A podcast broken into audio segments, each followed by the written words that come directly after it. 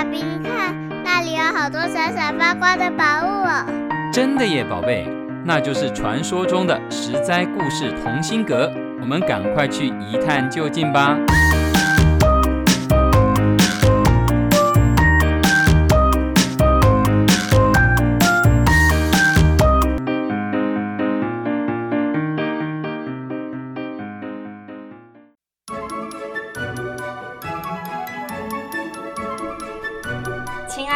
朋友、小朋友们，在这个假假真真、真真假假的世界，到底是看清楚真相比较好，还是闭上眼睛被假象欺骗比较好呢？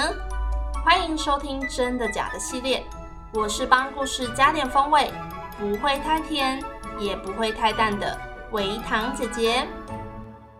今天要讲一个很会写书法，也很会画画的厉害人物——米芾。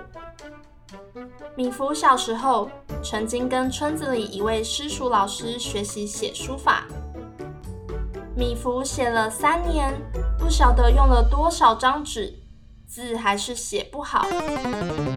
老师敲敲米芾的小脑袋瓜，说：“哎，你还是回家放牛去吧。”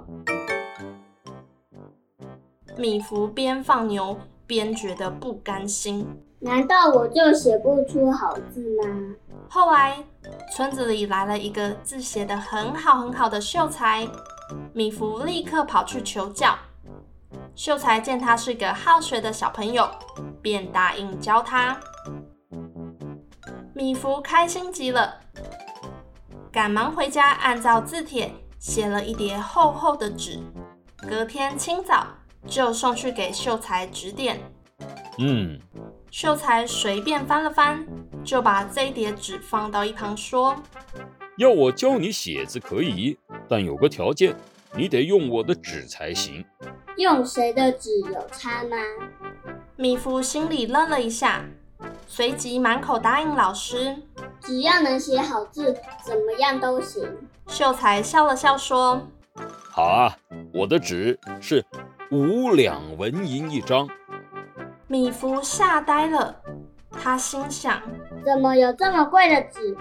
这不是摆明为难我，不想教我吗？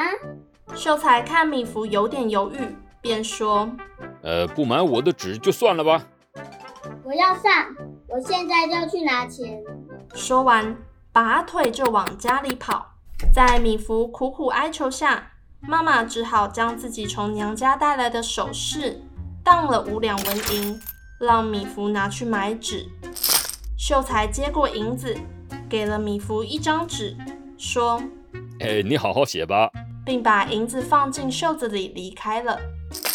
米芾拿着五两纹银买的纸，跟普通的纸差不多嘛，但这回米芾不敢轻易下笔，他认真的琢磨字帖，用手在桌上比划，想着每一笔的写法。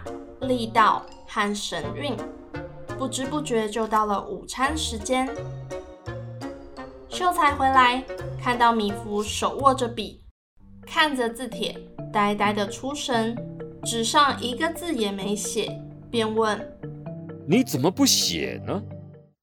米芾专心到不知道老师回来了，吓了一跳，才喃喃自语地说：“这么贵的纸，我怕浪费。”哈哈哈，你琢磨了老半天，写一个字来看看啊！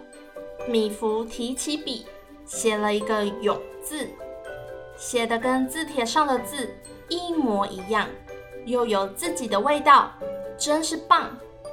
秀才笑着赞许，米芾更是眉开眼笑。你知道为什么以前的字写不好，现在能写好吗？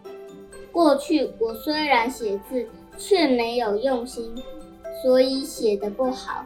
这次的纸很贵，我怕浪费，就先好好的研究一笔一画该怎么写，这才下笔。好好，你要记得，写字不只是动笔，还要用心，心领神会时，才能啊把字写好啊。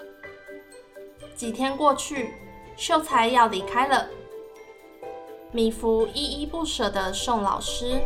分开时，秀才送米芾一个布包，说：“这个小小的礼物送你，我走之后才可以打开哦。”米芾目送秀才的背影远去，直到看不见才回家。大家猜猜看，秀才送他什么礼物呢？是书法用具吗？砚台、墨条、压纸的纸镇，还是小吊饰呢？米芾打开布包一看，里面装的正是买纸的五两纹银。米芾感动得流下眼泪。老师真是用心良苦啊！米芾长大后成为有名的书法家，他把五两纹银放在书桌上，时刻记得这位苦心教他写字的秀才。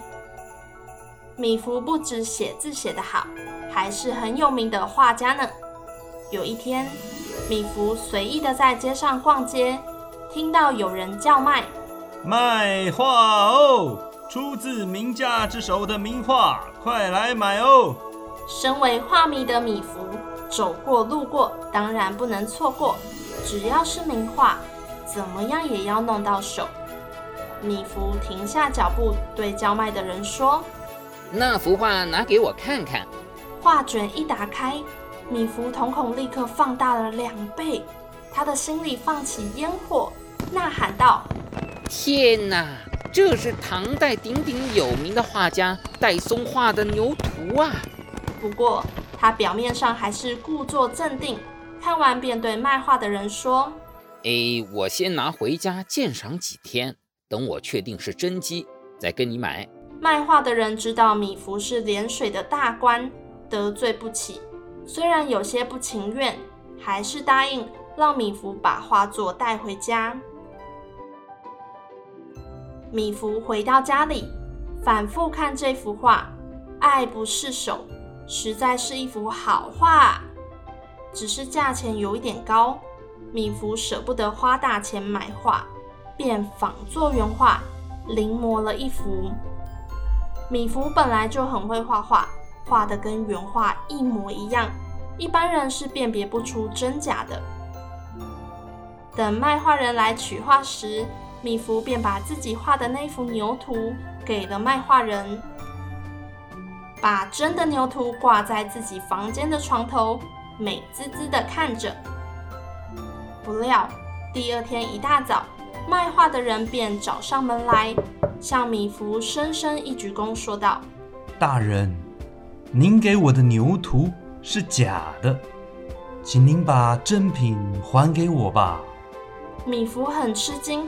居然被发现了，但是他怎么想都想不到破绽在哪，只好问卖画人：“你是怎么看出这画是假呀？”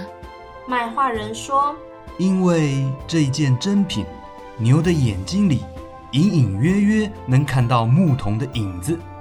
您模仿的牛图虽然几乎一模一样，但是眼睛里没有牧童的影子，我因此断定是假的。”原来如此啊！米芾便不好意思地把原画还给卖画人。米芾这种偷天换日，把自己仿作的画当做真画还给对方的做法，固然不可取，但是我们从中也可以见证米芾的画画功力真不是盖的。文物、古董、画作、艺术品。这些作品真的跟复制的价差可以差到无数倍哦，因此鉴定辨别真伪就很重要了。米芾真假难辨的复制画就分享到这边，我是维糖姐姐，真的假的系列故事，我们下次见。以上由实在实在网络教育学院制作播出。